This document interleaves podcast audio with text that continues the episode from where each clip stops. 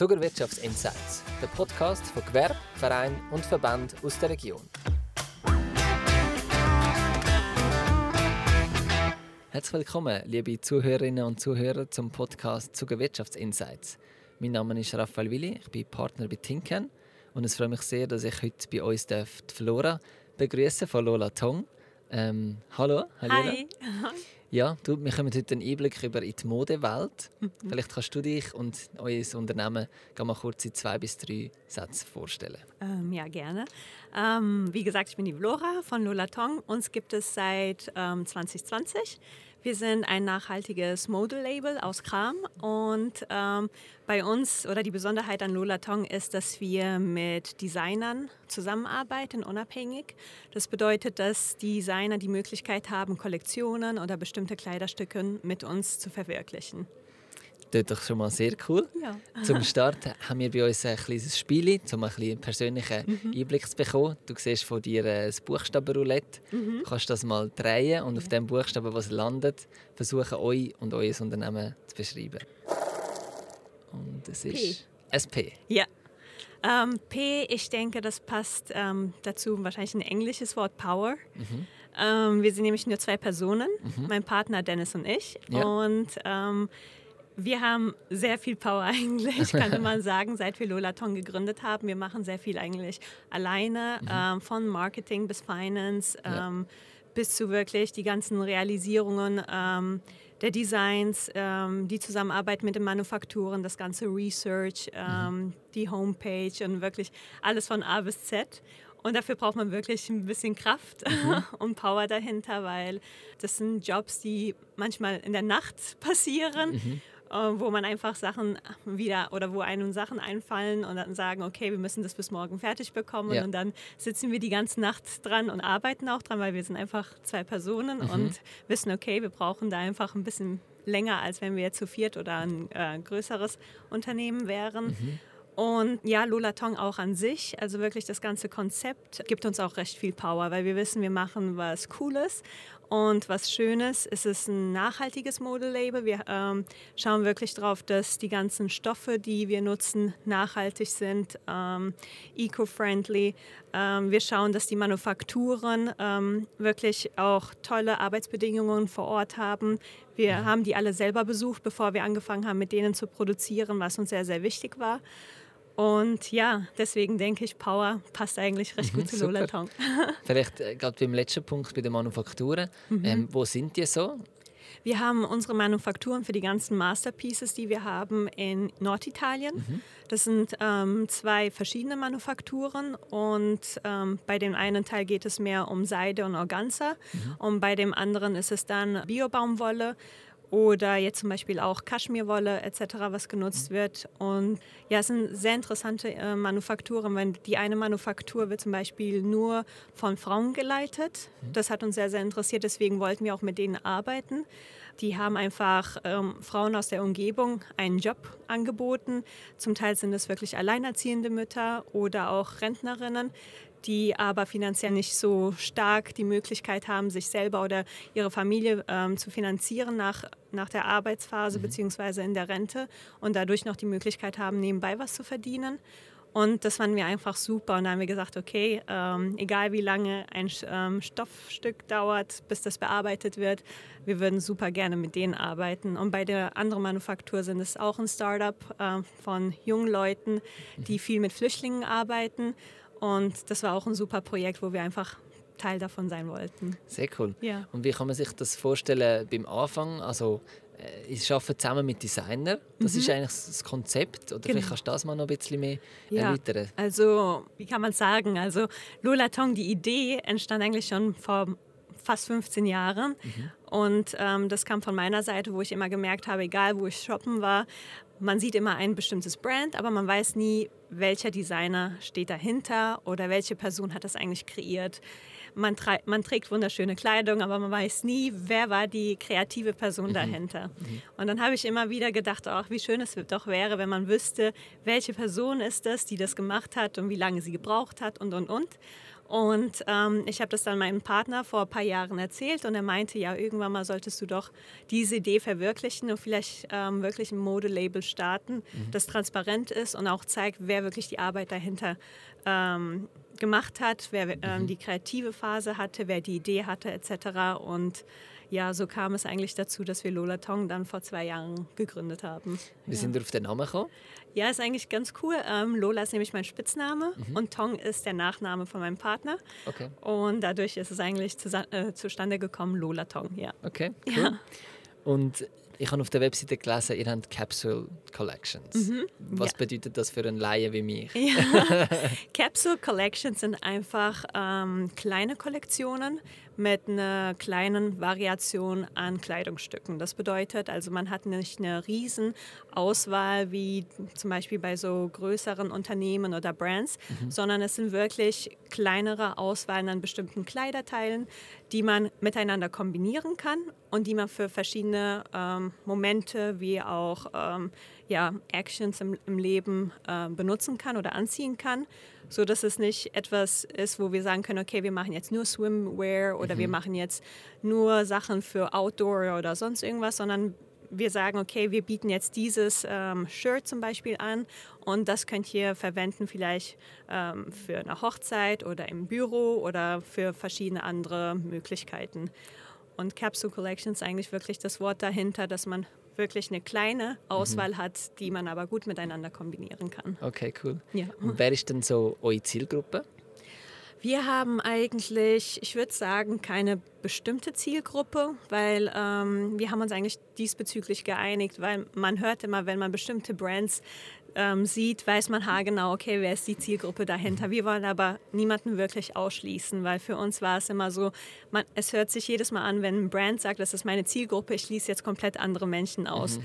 Und das war für uns einfach so, wo wir gesagt haben, okay, das ist jetzt, wir wollen keine bestimmte Zielgruppe haben, wir wollen einfach schauen, bei wem kommt es gut an, wem gefällt unsere Kleidung, wem gefällt die Kleidung von der einen Designerin, wem gefällt die Kleidung von der anderen Designerin. Mhm. Also dadurch, dass, dass wir halt mit verschiedenen Leuten auch zusammenarbeiten, sind halt auch die Kreationen recht unterschiedlich manchmal. Und ich denke, die haben dann verschiedene Zielgruppen und ja. ja.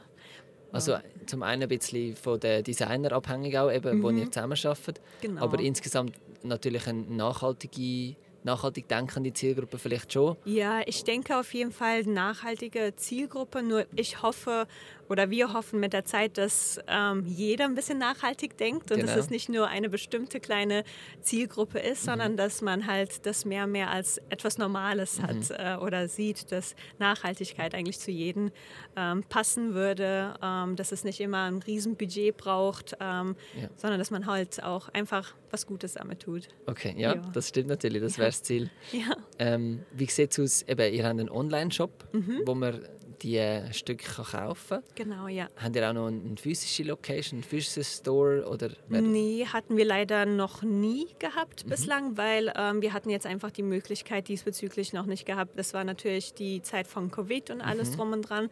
Ähm, wir selber waren recht viel am Reisen mhm. und haben uns auch verschiedene Kulturen und Ländern angeschaut, was wir auch gerne nutzen, zum Beispiel für unser eigenes Marketing.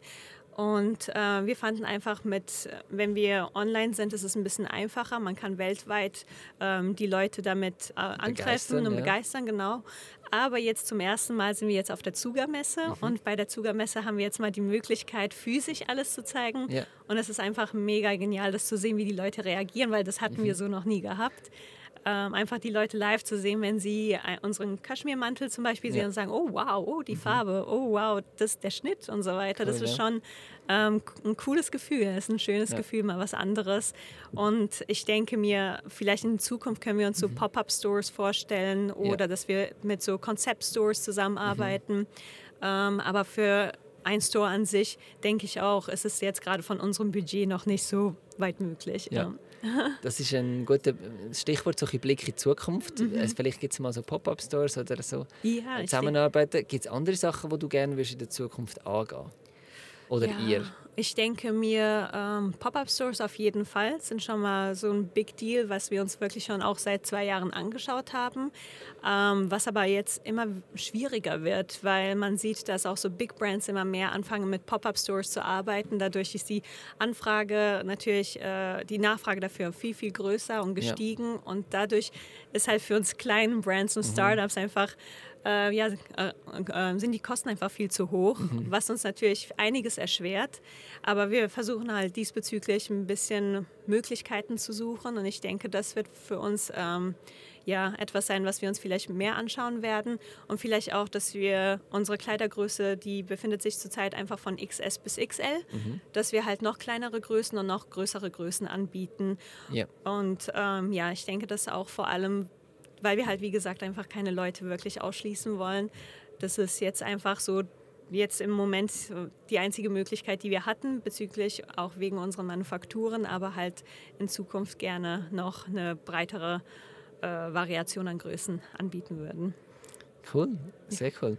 Was sind vielleicht, eben, ihr seid jetzt ein, ein Team von, von zwei Personen. Ja, ist genau. das irgendwann auch mal ein Ziel, dass ihr noch grösser könnt wachsen oder dass ihr nicht mehr am Abend in der Nacht müsst arbeiten Ja, ja das wäre natürlich super. Also wir würden uns auf jeden Fall freuen. Ähm, ich denke, das ist auch ein Riesenziel von uns, ähm, irgendwann mal die Möglichkeit zu haben, noch andere dazu zu holen, ähm, vielleicht auch einen festen Designer dazu zu holen. Ähm, das sind ich meine, die Modedesigner, mit denen wir zurzeit arbeiten, sind junge Mädels, super kreativ, haben zum Teil auch extrem viel Berufserfahrung schon gesammelt mhm. in der Modebranche.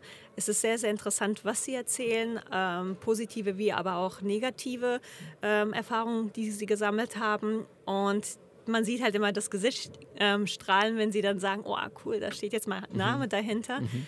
Und ich denke, wir können es gut vorstellen, dass wir auch mal wirklich so einen ähm, Hausdesigner haben oder so einen Creative Director oder sowas. Ja. Sehr cool, sehr cool. Wie ist das Verhältnis von euren Kunden? Habt ihr viele in der Schweiz, die eure Kleider äh, bestellen über den Online-Shop oder geht das wirklich auch weltweit auf ins ganze Ausland? Ja, also es geht auch weltweit von. Ähm, wir versenden eigentlich alles. Ähm, wir hatten erst letzte Woche äh, Bestellungen aus Hongkong gehabt mhm. und verschicken auch bis nach Hongkong oder Amerika, Neuseeland. Also wir sind da eigentlich recht ähm, easy. Mhm. wir, aber die meisten Kunden, die wir haben bislang, sind wirklich aus der Schweiz und aus Deutschland. Also es ist ein riesen Kundeskreis mhm. von unserer Seite aus wirklich. Und das ist eigentlich auch cool, weil ich denke, die kriegen halt sehr viel oder so. Es hat angefangen, dass sie halt vieles durch Freunde und Familie mhm. mitbekommen haben und sich das dann so eigentlich ausgebreitet hat. Ja. Sehr cool. Ja. ja. Da könnten wir jetzt schon zu der Abschlussfrage. Mhm. Ähm, du hast vor dir eine Schale mit Zetteln drin. Mhm. Du kannst dort eine ziehen. Das sind Fragen aus dem Publikum, da von der Zuckermesse. Yeah. Und die vorlesen und beantworten. Mhm. Wow. Ähm, was ist das wichtigste Kriterium, um in, ihr, in, eurer Branche erfolgreich zu sein? Okay, große Frage. Wow, ja. Das wichtigste Kriterium. Hm. Ich denke, noch ist es wahrscheinlich up-to-date zu sein. Das heißt, zu wissen, was für Trends gerade sind, welche Farben gerade ähm, trendy angesagt sind, weil vor allem die jungen Leute, die natürlich viel einkaufen, ähm, immer gerne schauen, was haben die VIPs an oder Influencer oder sonst irgendwas. Mhm. Also ich denke, trendy ist vor allem ähm, so ein Stichwort. Aber ich denke auch vor allem äh, Nachhaltigkeit, weil es ist immer ein Thema, was immer wichtiger wird. Ähm, die Menschen verstehen auch mittlerweile, was Nachhaltigkeit bedeutet. Mhm. Und ähm, ich denke, wir haben recht einen guten Start gehabt, dass wir das einfach sehr ernst genommen haben ja. und das gleich mit eingebaut haben und somit es kein Greenwashing oder sowas gibt von unserer Seite aus, sondern wir immer mehr und mehr eigentlich zeigen, weswegen wir transparent sind, weswegen wir nachhaltig sind und und und. Und deswegen denke ich, diese zwei Sachen sind recht wichtig, um heutzutage in der Modebranche eigentlich anzukommen oder und auch zu über überleben, ja. Super. Ja. Danke vielmals für die abschließenden Worte. Merci vielmals. Ähm, Flora, bist du da bei uns im Podcast dabei gewesen. Auch danke unseren Zuhörerinnen und Zuhörern fürs Zuhören. Wir freuen uns, wenn ihr den Zuckerwirtschaftsinsights Podcast abonniert und auch beim nächsten Mal wieder dabei sind. Alles Gute und bis zum nächsten Mal. Super, vielen Dank euch und bis ganz bald.